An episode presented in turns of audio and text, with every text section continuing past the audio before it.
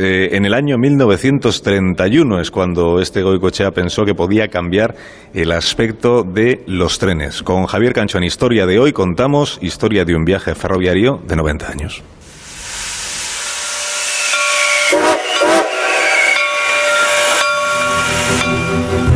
Año 1931. Goicoechea estaba convencido de que podía reducir el alto número de muertos que había en los accidentes de tren. Sentía que aplicando el procedimiento que había trazado podía lograrse un vehículo más rápido, más seguro y más barato. Diez años después, en 1941, un prototipo de convoy con estructura de aluminio hacía un recorrido en pruebas entre Madrid y Leganés. Iniciada la década de los 40, el viaje se hace entre Madrid y Guadalajara y se alcanzan los 115 kilómetros por hora. Sin embargo, el régimen de Franco, con el que tanto simpatizó al principio, tenía otras prioridades en plena posguerra, de modo que al final es el empresario José Luis Oriol quien financia el proyecto. Ese modelo diseñado por Goicoechea fue construido en Nueva York en 1949. En 1950 llegan a España tres locomotoras y 32 coches Talgo. Fueron acabados en los talleres del American Car and Foundry. Era la culminación de un tren concebido bajo la idea de que resultara imposible su descarrilamiento. El ingeniero español don Alejandro Goicoechea, inventor del Talgo, explica a los espectadores de Nodo las principales características de su nuevo prototipo de tren vertebrado.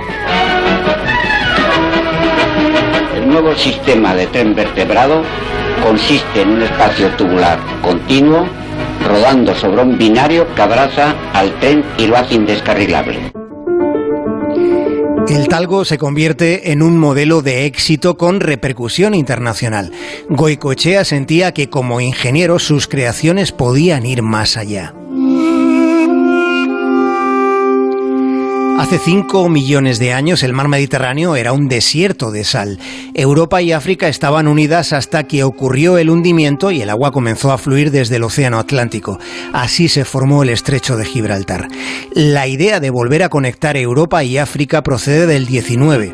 En el siglo XX el ingeniero Goicoechea propuso un plan que fue descartado planeó un tren colocado en un émbolo encajado en un túnel e impulsado por aire comprimido. Goicoechea vaticinó que ese túnel se construirá durante el siglo que estamos viviendo. El simplismo y las, ideas simples pueden ser simples, utópicas, en un siglo. En el siglo siguiente ya no lo son, porque el progreso aumenta, va mejorando eh, técnicas, eh, principios científicos, la ingeniería, etcétera, de modo que una cosa es como ocurrió con, con las ideas de Julio Verne que luego han sido realizadas en parte. Fue Julio Verne quien escribió que cualquier cosa imaginada, alguien podría hacerla realidad.